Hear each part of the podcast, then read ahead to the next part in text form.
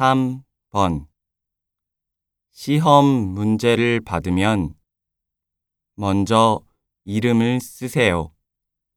연필로 써도 돼요? 다시 들으십시오. 시험 문제를 받으면 먼저 이름을 쓰세요. 연필로 써도 돼요?